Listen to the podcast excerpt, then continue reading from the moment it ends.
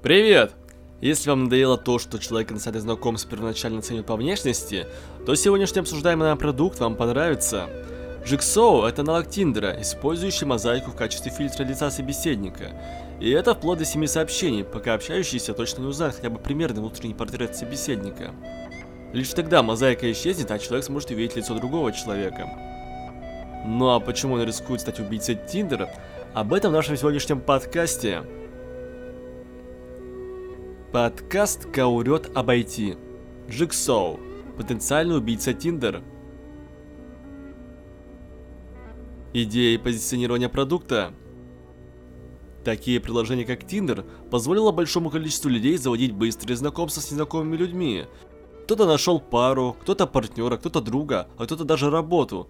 Джиксоу сфокусирован только сугубо на первых двух параметрах, и действительно большую роль играет внешность. По сути, это общественная привычка, которую можно сформулировать в общеизвестной фразе «встречают по одежке». Джиксоу, в свою очередь, борется с таким восприятием и ставит во главу угла в качестве врага тиндероподобные приложения.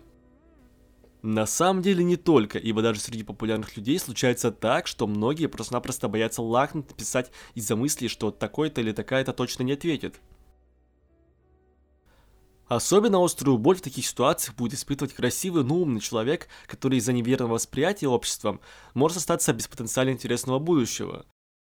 На Западе все больше культивируется культура неважности внешности в противовес внутреннему устройству человека. Конечно, у такого движения всегда будет оппозиция среди, как сейчас выражается молодежи, среди чедов. Именно поэтому не удивимся, если в будущем Jigsaw станет очень популярным и вступит в равную конфронтацию с Tinder – а вообще, подобная стратегия для продукта очень даже хороша, ибо подумайте, как можно быстро собрать большое количество целевой аудитории в приложение? Нарисовать врага. Когда же в позиционировании продукта четко прослеживается общая для прослойки общества не просто боль, а беда, то и ретеншены с виральным охватом обеспечены.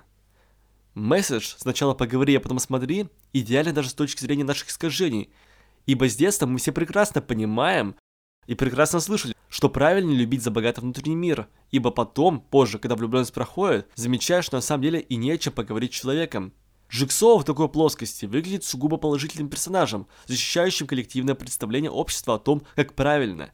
Тиндер же как что-то инстинктивное и нечеловеческое, что давным-давно должно было исчезнуть как пережиток.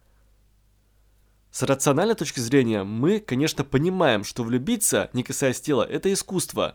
Все же мы до сих пор подвержены оценке того, как выглядит человек. Но Джексоу позволяет взять фору набрать нужное количество очков посредством внутреннего мира, чтобы совокупный портрет был отличным. Ибо внешность пока что играет роль, но все забывают, что может изменить ее восприятие при помощи внутреннего мира. Что из себя представляет продукт для потребителя? Продается оценка внутреннего мира человека или оппозиция Tinder. Главная функция – избавиться от гнева из-за прошлых неудач в тиндероподобных приложениях, либо почувствовать принадлежность к группе. Какая продукта целевая аудитория? Первое – люди, испытывающие комплексы по поводу собственной внешности. Второе – люди, желающие общаться с интересными людьми, но не получившие такие возможности в тиндероподобных приложениях.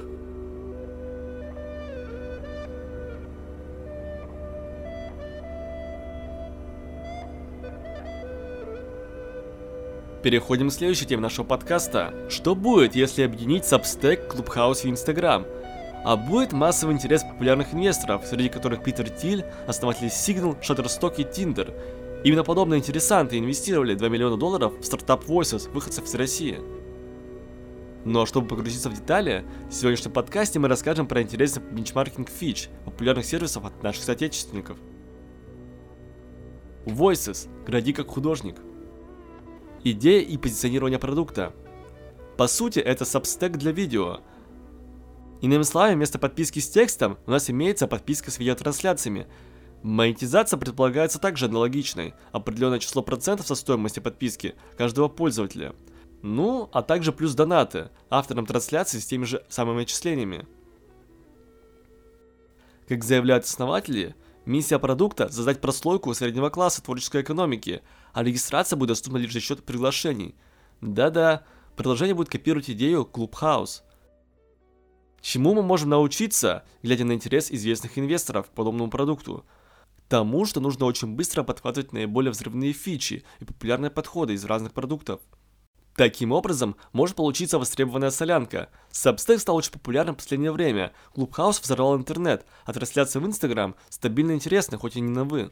Ребята лишь заметили новый тренд – Clubhouse-подобные сервисы, ибо Clubhouse создал как новый формат разговора в реальном времени, так и новый стиль, только для избранных, приглашения по инвайтам. Основными конкурентами предложения, по мнению основателей, являются Clubhouse, TikTok и OnlyFans.